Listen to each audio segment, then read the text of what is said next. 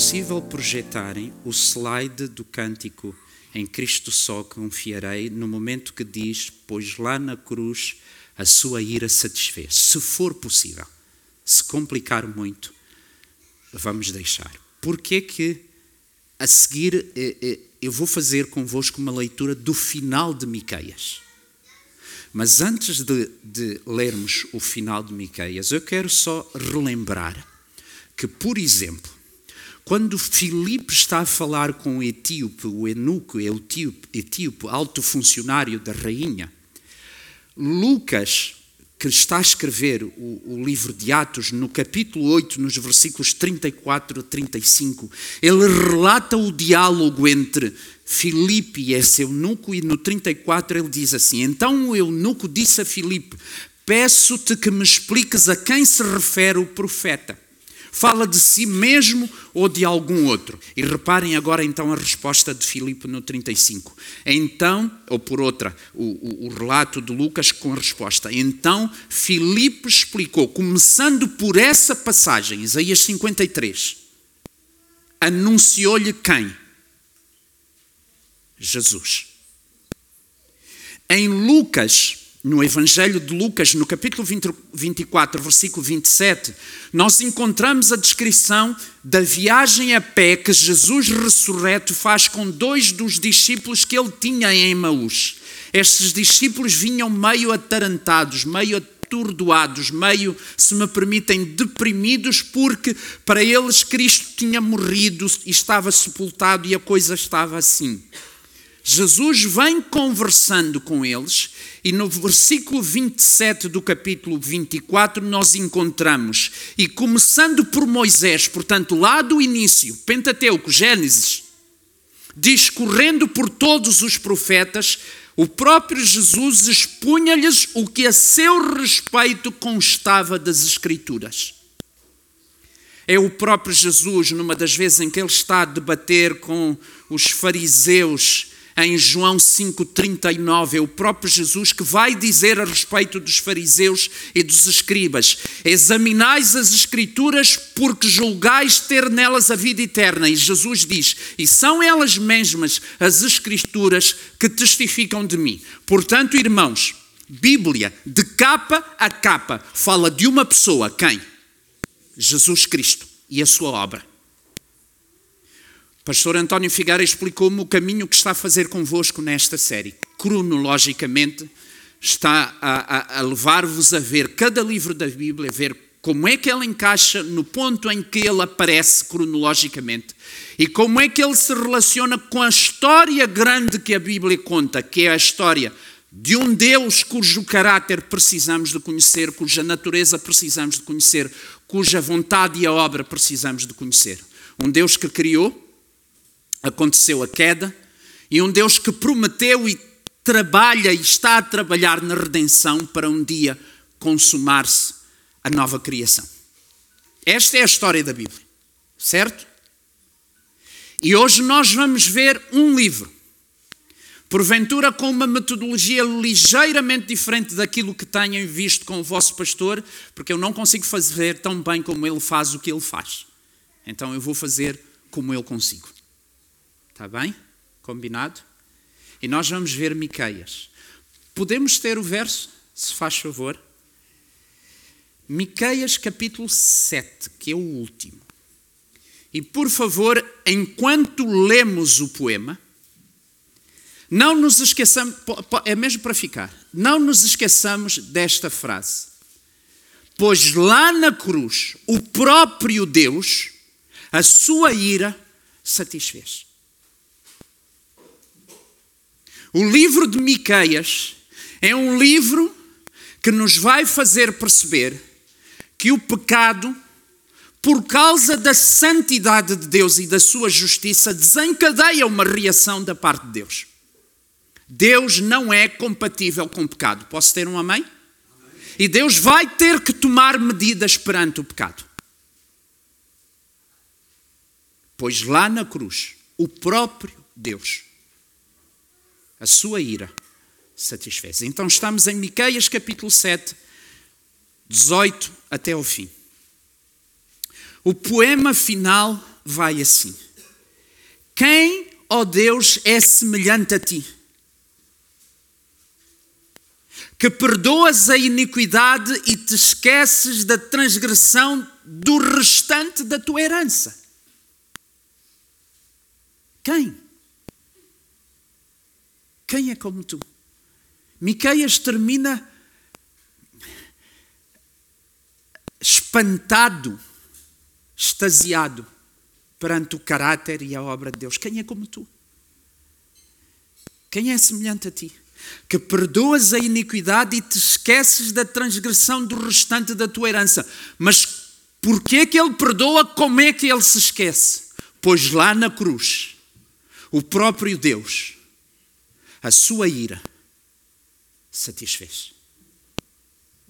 Deus não empurra pecado para baixo do tapete como se pecado não fosse pecado. Deus não deixa que os seus filhos adentrem, avancem no problema do pecado sem tomar medidas. Hebreus vai aparecer mais tarde, 12. Deus disciplina a quem ama. Miqueias é sobre isso. É, é, é, é dos últimos avisos que Deus vai fazer antes de fazer cair o castigo sob a forma do cativeiro eu sei que no domingo passado o pastor Figueira conduziu-vos a olhar para Oseias. Permitam-me uma expressão que é bem humana, está bem? E isto de aplicarmos expressões humanas a Deus tem que ser feito com muito cuidado, com muita reverência. Em desespero de causa, para alertar o povo da gravidade do seu comportamento, em algumas partes do Brasil usar-se a expressão Deus apelou. Os irmãos que estão aqui do Brasil entendem? E Deus foi ao limite e diz a Oseias: Oseias, vais casar com uma mulher da vida, tu não vais ter filhos, vais ter sobrinhos. E isto vai ilustrar a infidelidade do povo. Aqui nós estamos no passo a seguir. Está prestes a vir o castigo. o pecado que resultou da decisão dos nossos pais Adão e Eva perante a santidade e a justiça de Deus vai trazer consequências. Quem não disser isto está a ser infiel à mensagem da Bíblia. Posso ter um amém? E como Deus ama os seus e quer levar os seus a serem conformes à imagem e à semelhança de Cristo, estás a continuar pelo caminho errado, vem castigo. Só que Deus é tão bom que não castiga sem avisar primeiro. E Miqueias é um dos últimos avisos. E Miqueias termina desta forma: Quem, ó Deus, é semelhante a ti que perdoa a iniquidade e que te esqueces da transgressão do restante da tua herança? O Senhor não retém, olha a palavra que aí está, não retém a sua ira para sempre. Irmãos, permitam-me já dizer claramente eu, eu, partilhei isto, já não sei se foi com. com desculpem se eu chamar Tó e Ana, eh, é só por causa da, da relação, está bem? Às vezes sai-me, eh, é o pastor António e a irmã Ana, mas às vezes vai sair Tó e Ana. Não sei já se foi na conversa com eles ou se foi com, com, com uma outra pessoa neste, nesta viagem, porque eu parei em Aveiro antes de vir cá eh, para o Porto ontem há, há, uma, há, uma, há uma certa ideia que está a entrar em algumas igrejas, em alguns cristãos. Afinal, Deus é um Deus de amor. Então Deus não julga, Deus não castiga. Já ouviram isto? É uma má compreensão. Porque o mesmo Deus que é um Deus de amor, é o Deus que é santo e que é justo. Então ele não pode arrumar pecado para baixo do tapete. Agora, o que é interessante, essa frase, o Senhor não retém a sua ira para sempre, não diz que Deus não se ira. Porque ele perante o pecado reage. O que diz é que ele, felizmente, não retém a sua ira para sempre. Porque se Deus. Cá está outra vez, pois lá na cruz, o próprio Deus, a sua ira, satisfez. Sem Cristo, todas as vezes que Deus olhasse para mim, iria desencadear a sua ira. Entendem o que eu estou a dizer? Porque em omissão, em ação, em pensamento, em palavras, em intenções, no que for, eu peco. E por graça de Deus, eu creio que eu sou habitado pelo Espírito Santo. Imagina quem não o é. O Senhor não retém a sua ira para sempre, porque tem prazer na misericórdia. Estamos ainda em Miqueias, no 19. Tornará a ter compaixão de nós, pisará aos pés as nossas iniquidades, lançará todos os nossos pecados nas profundezas do mar. Por que que Miqueias pode dizer isto? Eu vou usar uma expressão bem portuguesa, bem do povo. Alguém pagou as favas. Quem foi? Pois lá na cruz, o próprio Deus, a sua ira satisfez. O versículo 20 de Miqueias 7 diz: Mostrarás a Jacó a fidelidade e a Abraão a misericórdia, as quais juraste aos nossos pais desde os dias antigos. Gênesis então vai nos contar da criação, vai nos contar da queda, mas vai nos contar também de uma promessa 3:15. Alguém descendente da mulher vai tratar deste assunto. Estão comigo? E aí a história segue em como é escolhida uma linhagem dos que descendem de Adão e Eva. E vai-se por aí afora, é escolhido um tal de Abraão. E o plano de Deus foi sempre o mesmo: alcançar e salvar pessoas de todas as etnias, de todos os povos. Não eram só os judeus. Deus tem um projeto específico para os judeus, em bom rigor, para o remanescente dos judeus mas o projeto sempre foi salvar, ser uma bênção. Abraão para as nações. Estou a ir bem? Esse sempre foi o projeto. Então, eh, Miqueias diz: Tu mostrarás a Jacó a fidelidade. Sabem porquê que a coisa corre bem?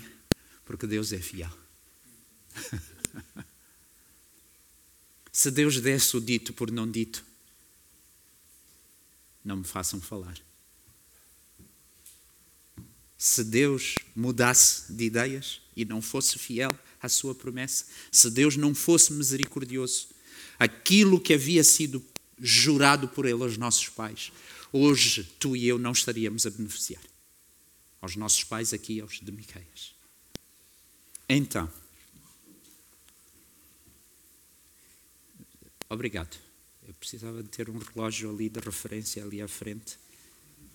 Ia me ajudar imenso ia me ajudar imenso. Miqueias 1.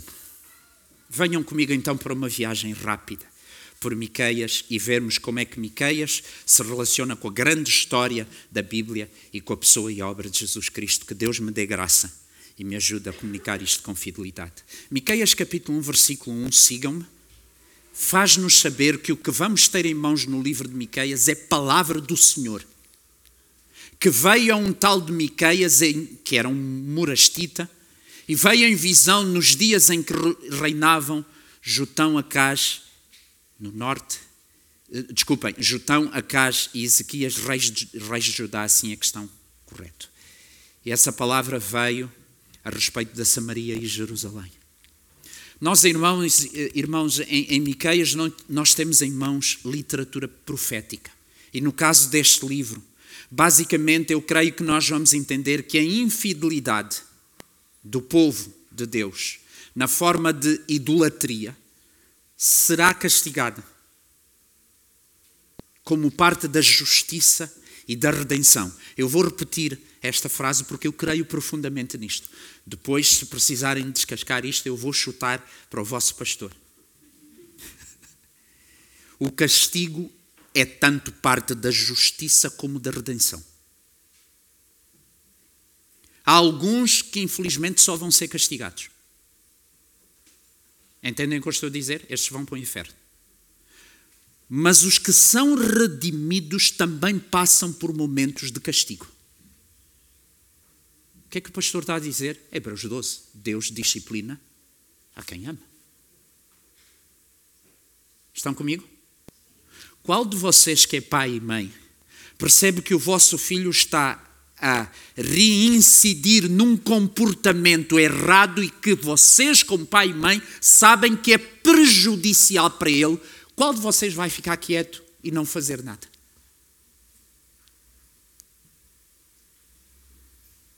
Pois, mas nós vivemos em tempos em que se diz, ah, não, dizer que não a criança traumatiza. Castigar, então, pior. Pais, principalmente vós, os que estáis a engravidar mais recentemente, faz parte do teu projeto vir a ser preso? Querem que eu me explique? Existe um modo de pensar, e Miqueias vai falar disto, daqueles que estão em posições de superioridade, porque podem. Estão a querer nos dizer como é que nós podemos e não podemos educar os nossos filhos, sob a ameaça de que vão tirar a custódia. Entendem agora o que é que eu digo? Quando digo estás pronto para ser preso? Dizer não, desculpa, o filho é meu, a filha é minha, os princípios nos quais eu vou educar são conforme os meus valores e as minhas convicções. A infidelidade e idolatria será castigada, parte da justiça e da redenção de Deus. No meio do aviso prévio do castigo, que é o livro de Miqueias, aviso prévio de um castigo que resulta de um pecado que tem vindo a ser explicado ao longo dos anos e Miqueias volta a explicar. Lá pelo meio há a esperança. Não só de que vocês vão retornar do exílio que vai ser o castigo, como há a esperança de uma salvação futura e definitiva. Este é o livro de Miqueias. Por exemplo, se vocês me acompanharem, é um livro de literatura profética que nos leva ali pelos anos à volta de 750 a.C., século VIII. Alguns que vão pôr 747 antes de Jesus. Eh, eh, eu tenho aqui uma nota no meu telemóvel de algumas datas que são importantes por essa época podem ajudar. O último rei da Síria, Síria, porque quem vai, Deus vai usar como instrumento de castigo sobre o reino do norte a Assíria, com A. O último rei da Síria, crê-se que vai reinar entre 757 e 740 a.C. Depois vem o reino da Assíria. Eh, há estudos que dizem que a cidade de Roma terá sido fundada, fundada alguns em 753 a.C. O tal de rei Ezequias vai nascer a volta de 752, então é 747 que este profeta Miqueias por aí vai estar a fazer o seu ministério. Literatura profética, porquê? Porque o versículo 1 do capítulo 1 nos diz que a palavra do Senhor veio a uma certa pessoa. No mesmo versículo 1 do capítulo 1 fala-se de visão acerca de. Reparem, eu gostei da palavra do, do pastor António comigo. Eu, eu, tenho que respigar algumas coisas, está bem? Não podemos ir a todas as passagens porque temos que almoçar, não é? E ir ao resto da vida hoje. Eh, se vocês olharem para os versículos 10 a 14 do capítulo 1 ainda, vocês vão ver que há ali um anúncio de um julgamento e um pré-anúncio de um castigo. Deus vai tomar uma posição perante o pecado e ele avisa: olha, vem um castigo aí. Nos versículos 15 a 16, há a clara profecia do cativeiro com antecedência. É muito interessante que, pelos estudiosos, nós percebemos que o Reino do Norte, nomeadamente a capital Samaria, cai às mãos da Assíria em 722. Então, se estas contas estiverem bem, são 25 anos antes em que Deus, desculpem a expressão, dá a última palmada na zona sentante do povo a dizer: parem, parem, parem.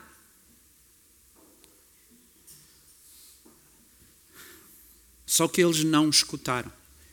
E em 722 o reino, a Samaria cai, o reino do norte cai, dá a volta de 25 anos depois da profecia de Miqueias, e em 586 o reino do sul, Jerusalém, vai cair nessa altura já perante um outro uh, império da Babilónia, à volta de 160 anos depois. Reparem neste Deus Irmãos, em nome de Jesus, cuidado com esta ideia de que, sendo Ele amor, sendo Ele misericordioso, Ele é compatível com o pecado. Não é. E tanto não é que Ele vai agir. E tanto Ele ama que Ele avisa com antecedência, anos e anos e anos. Irmãos, vamos já fazer uma aplicação prática para a nossa vida, para a minha vida.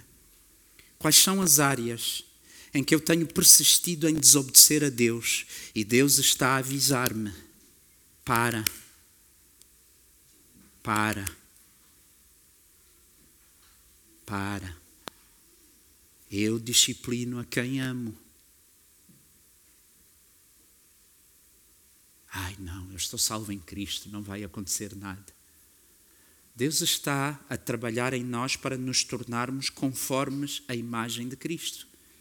E aquele hábito, aquele comportamento pecaminoso estraga essa imagem.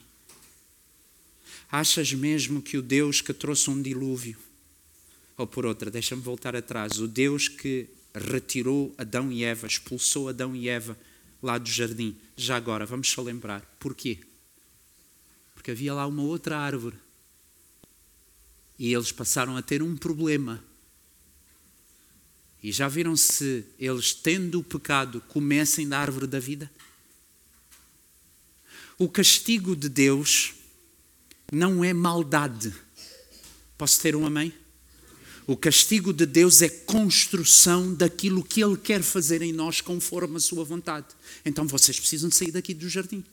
Vai haver um dilúvio, vai haver uma Babel, vai haver um cativeiro e por aí afora. E vai haver uma cruz, finalmente.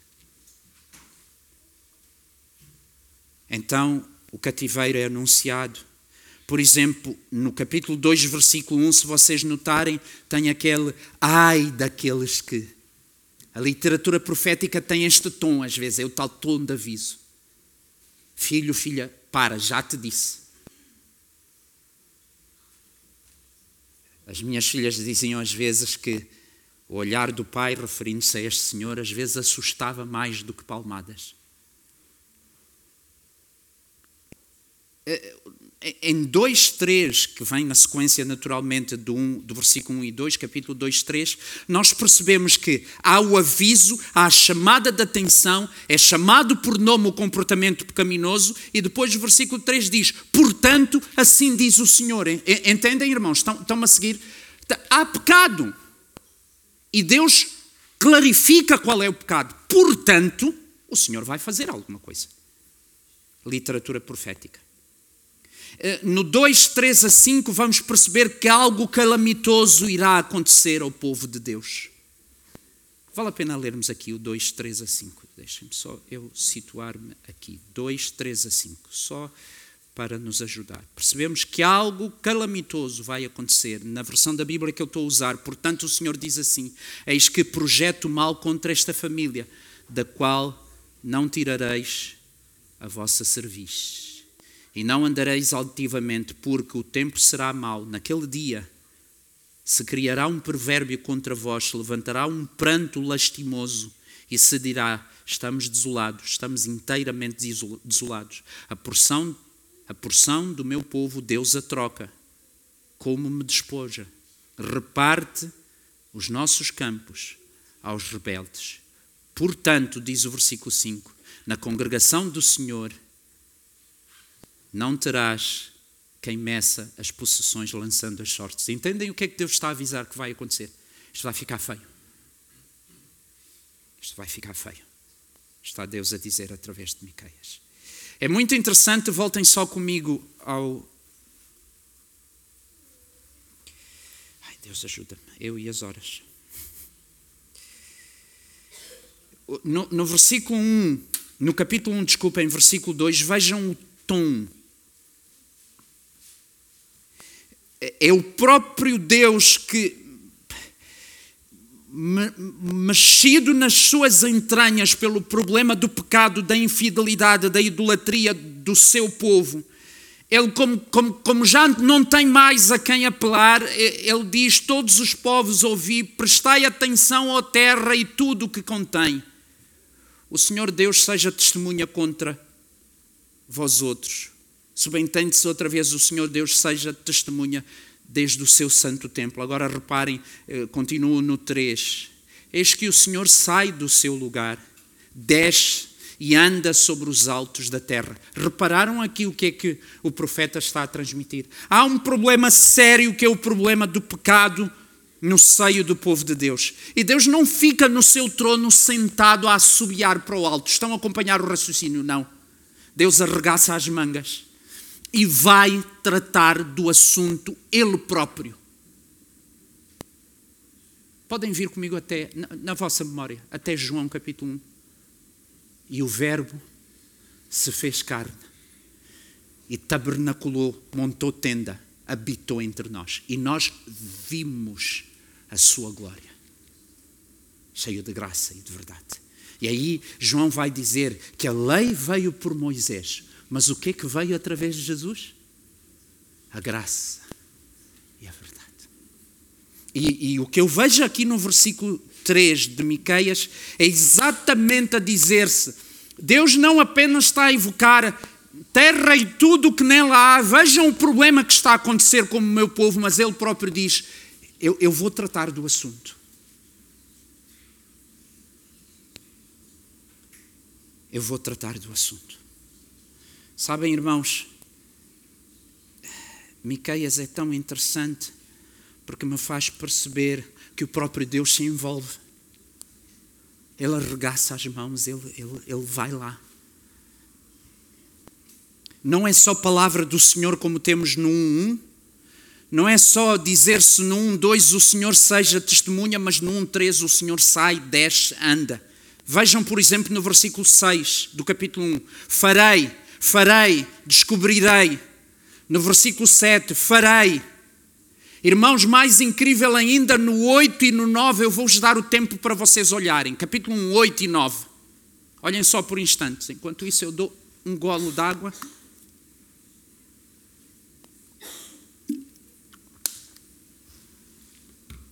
Oito e nove. Reparaste no sofrimento de Deus?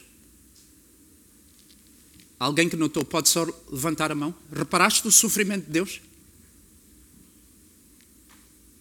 Irmão, irmãos, isto precisa de, de mexer conosco profundamente.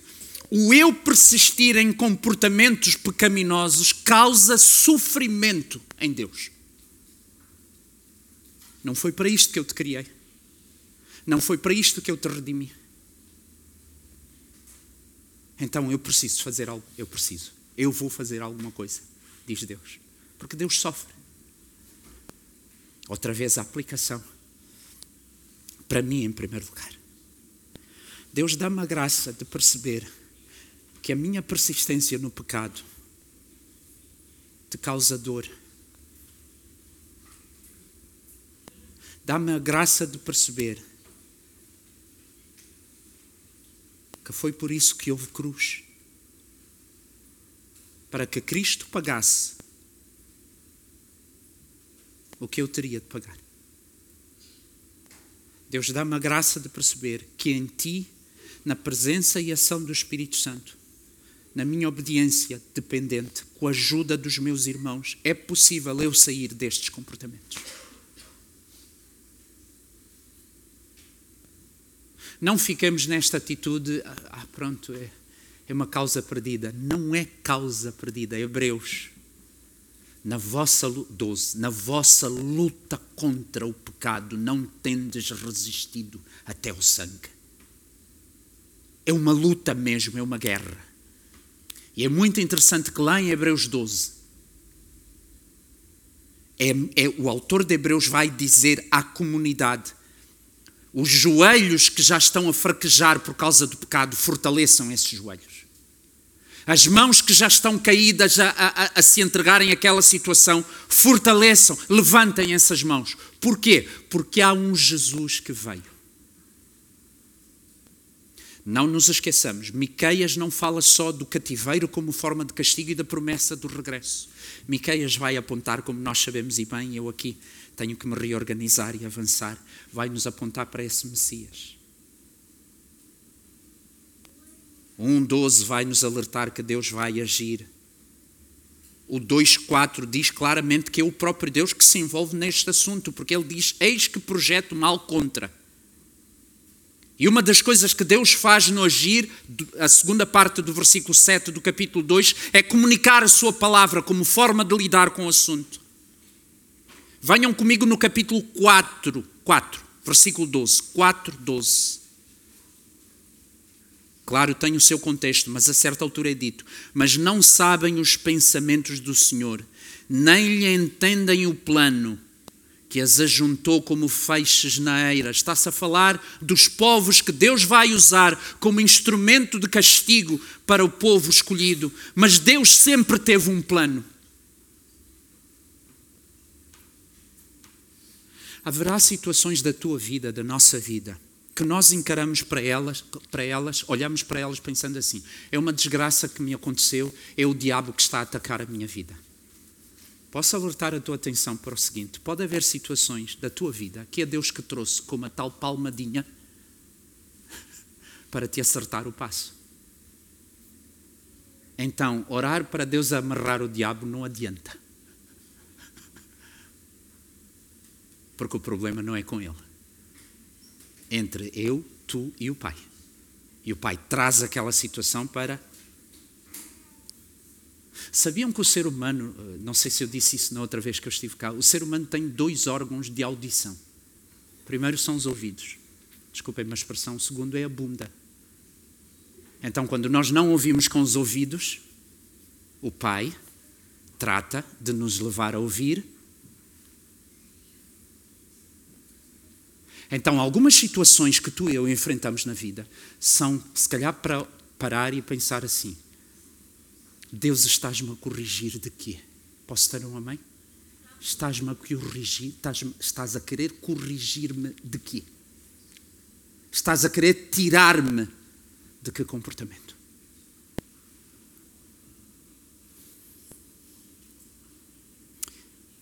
Então, o pecado, como nós vimos no 1.4, gera consequências não só que prejudicam o ser humano, mas faz com que o Deus Santo, o justo, o Deus que é amor, o Deus que é Salvador e é juiz, vai, vai agir. Tudo isto que nós estamos a ver, Miqueias vai nos dizer, se puderem outra vez, desculpem-me estar a saltar daqui para ali, voltem só outra vez comigo para o, o, o capítulo 1, versículo 5. Tudo isto, subentende-se, acontece por causa da transgressão de Jacó, dos pecados da casa de Israel. E o próprio versículo 5 do capítulo 1 pergunta qual é a transgressão de Jacó? Não é Samaria? E quais os altos de Judá? Não é Jerusalém? A transgressão, irmãos, é a falta de fidelidade a Deus, é a idolatria, é pôr coisas, seres no lugar de Deus e adoramos essas coisas ao ser no lugar de Deus. E é espantoso como isto traz consequências. Eu quero só dar-vos um cheirinho de como Miqueias vai tratar de algumas dessas consequências. Venham só rapidamente comigo ao capítulo 1, 2. Versículo 1. Ai daqueles que no seu leito imaginam a iniquidade e maquinam o mal. Ai desses. Na cama, no travesseiro, Talvez hoje em dia no trânsito, no carro, estão parados no sinal vermelho e estão a magicar como é que vão fazer mal. Imaginam a iniquidade, maquinam o mal. À luz da alva, portanto, à noite pensaram, à luz da alva praticam. Porquê? O que é que diz lá? Quero, posso, mando. A falta de fidelidade a Deus leva-nos a procurar poder e quando temos poder, pisamos quem nos aparecer à frente. E, e, e, é tão interessante esta ideia de praticam mal porque está no, no seu poder fazê-los. Tiago Tiago, lá no capítulo 1, versículos 12 a 15, Tiago vai explicar claramente que a origem do mal está dentro de mim. Está dentro de ti, está dentro do ser humano. Ninguém diga que eh, sou tentado por causa de Deus. Tiago diz: não, não, não. Cada um é tentado por causa da sua própria cobiça. A nossa cobiça gera passam nove meses e dá à luz e vem cá para fora pecado. É assim que Tiago elabora. E, e, é tão interessante que nós vamos encontrar em Miqueias, estou já a começar a agrupar para ir para o fim. Por exemplo, havia pessoas, está ali no, no capítulo 2, havia pessoas que ficavam com as terras, as casas das outras pessoas, só porque podiam. Alguém me ajuda a lembrar, lá em Deuteronômio e em Levítico, Deus não deu ordens específicas e é tão interessante. O argumento lá em Levítico e em Deuteronômio é para que não haja pobres entre vocês. E é muito interessante, o próprio Deus vai dizer, vai, vai afirmar assim: sempre haverá pobres, mas há aqui medidas que eu quero que vocês tomem no vosso seio. E uma das medidas que havia era: não há família nenhuma que vai ficar sem terra. Entendem isto? Deus tinha assegurado isso.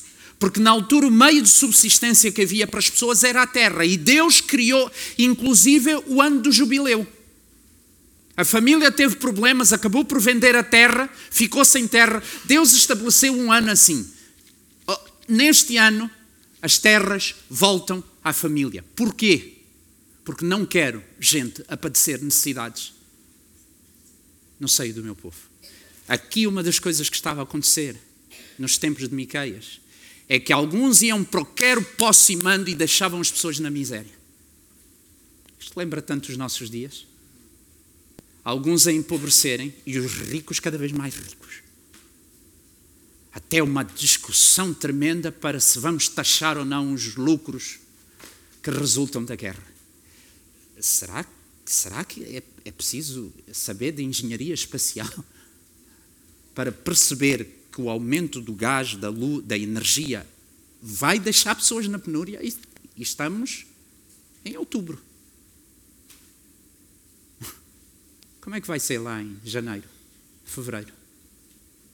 Ah, quero, posso, mando. É, é, há, é Miqueias que vai dizer, tô, tô, já nem quero olhar para os meus apontamentos, é Miqueias que vai dizer que vai haver problemas de relacionamento na família. Os filhos contra os pais e... Estão a ver? Qual é a origem do problema? A idolatria. É Miqueias que vai dizer que os que lideram tomam decisões com base no suborno. Ouviram, viram o documentário O Dono disto tudo? Já havia naquela altura. Governantes a tomar decisões com base no suborno. Os sacerdotes, em vez de cumprirem a sua função de intermediar o povo e Deus, aproveitavam-se da sua posição até na, nas carnes do sacrifício. Miqueias vai denunciar isso. Miqueias vai denunciar os ditos profetas que eh, pregavam a pedido.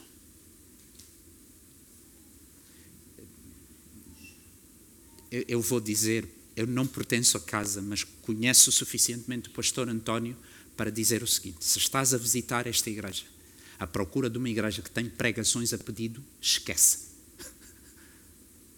continua a procurar. Mas hoje em dia há isto. Ah, pastor, a pregação hoje não me agradou. Bom, se os irmãos fundamentarem na Bíblia que está errado, é outro assunto. A mim, pelo menos, corrijam. Agora, se não veio ao encontro da sua expectativa pessoal, quando o irmão me convidar para irmos conversar e passear ou irmos à sua casa, eu vou tentar atender às suas expectativas. Quando a minha missão for pregar a palavra de Deus, eu vou procurar ser tão fiel quanto eu consigo. Doa se doer. Havia profetas a dizer coisas que as pessoas queriam ouvir. Tudo isto começa com a idolatria, enriquecimento ilícito havia também. Então, para podermos nos organizar para o fim. Como é que nós vemos o Messias neste livro? Claramente nós vemos o problema do pecado e vemos que Deus vai agir e ali está a agir sobre a forma do castigo do cativeiro, mas Deus faz a promessa do regresso e faz a promessa de uma realidade futura. 2,12. Podem vir comigo, se faz favor? 2,12. Certamente te juntarei todo, ó Jacó. Certamente congregarei os restantes de Israel. Pô-los-ei todos juntos, como ovelhas no aprisco, como rebanho no meio do seu pasto. Farão grande ruído por causa da multidão de homens. E depois no 13 fala-se de um tal que subirá diante deles, um que abre o caminho. É verdade que atrás dele eles romperão, entrarão pela porta e sairão por ela. Mas fala-se no 13: o seu rei irá diante deles. Sim, o Senhor irá à frente deles. Nós já vimos que Deus se importa, nós já vimos que Deus se envolve, nós já vimos que Deus alerta, nós já vimos que Deus sofre, nós já vimos que Deus comunica a sua palavra para lidar com a situação. Nós estamos a ver que Deus promete a libertação, mas acima de tudo, nós estamos a ver de alguém que vai fazer uma coisa especial. Olha lá no 4.10, 4.10, espreita na tua Bíblia que vai-se falar de que ali o Senhor te remirá dos teus inimigos. E depois então há aqui uns textos maravilhosos que eu pecaria gravemente se não mexesse com eles. Se é verdade que se é verdade que em 3:8 o profeta Miqueias está a dizer, depois de falar dos videntes que dizem mentiras a pedido, ele diz: Eu, Miqueias, porém, estou cheio do poder do Espírito do Senhor, cheio de juízo e de força para declarar ao Jacó a sua transgressão e Israel o seu pecado. Mas Miqueias não é só sobre isso. Miqueias 4. Sigam-me na leitura do versículo 1. Mas nos últimos dias acontecerá que o, monte da, que, que o monte da casa do Senhor será estabelecido no cimo dos montes e se elevará sobre os outeiros. E para ele afluirão os povos. Lembra-se da promessa a Abraão? Irão muitas nações e dirão: Vinde e subamos ao monte do Senhor e à casa do Deus de Jacó, para que nos ensine os seus caminhos e andemos pelas suas veredas, porque de Sião procederá a lei e a palavra do Senhor de Jerusalém. Ele julgará entre muitos povos e corrigirá as nações poderosas e longínquas. Estes converterão as suas espadas em relhas de arado e as suas lanças em padoeiras. Uma nação não se levantará, não levantará a espada contra outra nação. Parece que o Putin esqueceu-se dessa parte. Nem aprenderão mais a guerra ele não esqueceu-se, ele não sabe, muito provavelmente, quase certeza. E se sabe, ele não está em Cristo, creio eu. Mas assentar-se-á cada um debaixo da sua videira debaixo da sua figueira, e não haverá quem os espante, porque a boca do Senhor dos Exércitos o disse. Porque todos os povos andam cada um em nome do seu Deus, mas quanto a nós andaremos em o nome do Senhor nosso Deus para todo sempre. Naquele dia diz o Senhor: congregarei os que cocheiam e recolherei os que foram expulsos e os que eu afligira. Dos que cocheiam farei a dos que cocheiam farei a parte restante, e dos que foram arrojados para longe, uma poderosa nação. E o Senhor reinará sobre eles no Monte Sião, desde agora para sempre.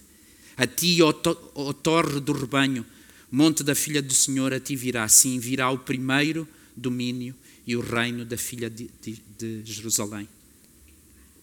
O versículo 10, na parte final, diz: Ali te remirá o Senhor das mãos dos teus inimigos. Podemos ir ao capítulo 5 de Miqueias?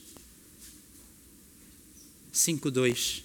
E tu, Belém Efrata, pequena demais para figurar como o grupo de milhares de Judá, de ti me sairá o que há de reinar em Israel, e cujas origens são desde os tempos antigos, desde os dias da eternidade. Não é Davi. Não é Davi. Não é um rei qualquer. É alguém cujos dias são desde a eternidade.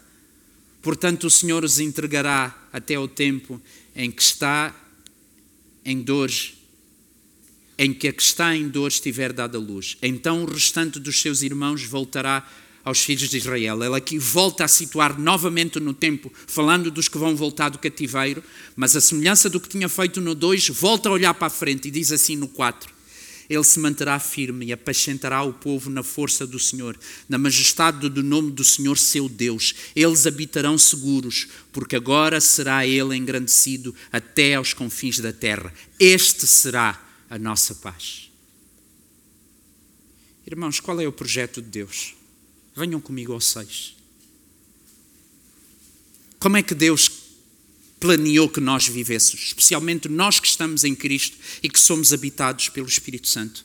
6.6 Com que me apresentarei ao Senhor e me inclinarei ante o Deus excelso. Virei perante Ele com holocaustos, com bezerros de um ano. Agradar-se ao Senhor de milhares de carneiros, de dez mil ribeiros de azeite, darei o meu primogênito pela minha transgressão, o fruto do meu corpo pelo pecado da minha alma. O, o que é que eu faço afinal? Ele te declarou, homem, o que é bom e o que o Senhor pede de ti. Agora, leiam, por favor, as próximas palavras com a seguinte pergunta: Será que tu consegues fazer isto sem Cristo? Será que tu consegues fazer isso sem o Espírito Santo agindo em ti? Eu não consigo. É por isso que a ligação é, pois lá na cruz, o próprio Deus, a sua ira, satisfez para que o amor de Deus possa ser derramado nos nossos corações e o Espírito Santo presente em nós nos permita então vivermos o oito. Ele te declarou, homem, o que é bom e o que o Senhor espera de ti. Igreja Antioquia, São Memed em festa. Tu que estás sentado na tua cadeira, pelos méritos da pessoa e da obra do Senhor Jesus Cristo e com o Espírito Santo ativo em ti, pratica a justiça Posso ouvir um amém? Praticar a justiça. Há situações que não estão corretas e nós não podemos olhar para o lado e assobiar. Não estamos a ser sal, luz e perfume. Que é para isso que Deus nos mantém cá. Já pensaram, se fosse só para sermos salvos, éramos salvos, morríamos e íamos para a glória. Lá é melhor. Eu estou convencido disso. Paulo, Paulo influenciou-me. Então o que é que eu estou cá a fazer, Deus, lá é melhor? Estás a ser sal, luz e perfume de Cristo pratica a justiça, ama a misericórdia. Sabes, o teu vizinho, o teu colega, o teu primo, o teu parente não merece, mas tu és filha, filho de um Deus misericordioso. Lembram-se de como termina? Quem é como tu, oh Deus? Então, dentro de ti, se tu fores minimamente parecido a mim, espero que não, eu às vezes há coisas que eu fico assim, não me dá vontade nenhuma de fazer, porque ele não merece ama a misericórdia. Anda humildemente com o teu Deus. Eu sou manso e humilde de coração, disse Jesus. Como é que tu e eu conseguimos sem Jesus? A voz do Senhor clama à cidade e é verdadeira sabedoria temer-lhe o nome. Ouvi, ó tribos, aquele que a cita. É por isso, irmãos, que é importante lembrar o sete do sete. O sete do sete.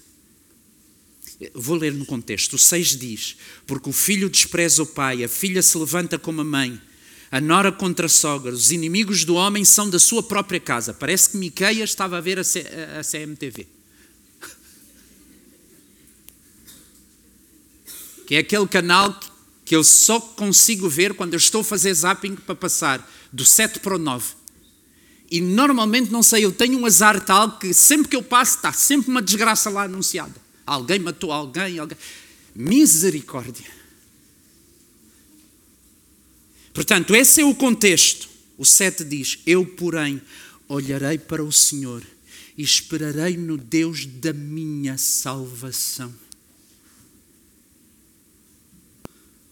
O meu Deus me ouvirá termina Miqueias dizendo então assim, 18 do 7: Quem, ó oh Deus, é semelhante a ti, que perdoas a iniquidade em Cristo Jesus e te esqueces da transgressão em Cristo Jesus daqueles que são os teus. O Senhor não retém para sempre a sua ira, pois lá na cruz a sua ira satisfez. Ele tem prazer na misericórdia, mas não é um Deus compatível com o pecado. Ele avisa e castiga. Miqueias é sobre isso.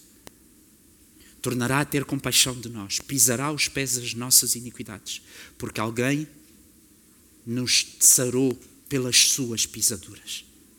É por isso, irmãos, lembrem-se, Hebreus 12, olhando firmemente para o Autor e Consumador da nossa fé, corramos a carreira que nos está proposta. Lutando com o pecado. E, não, e, igreja, não se esqueçam, há aspectos da luta do pecado que tem que ser coletiva. Há estatísticas que dizem que sete em cada dez homens luta com problemas de pornografia.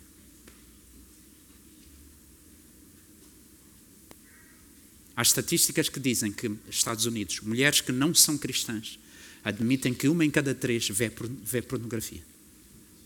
Estou só a dar um exemplo. Ele tornará a ter compaixão de nós, pisará aos pés as nossas iniquidades, lançará todos os nossos pecados nas profundezas do mar. Porquê?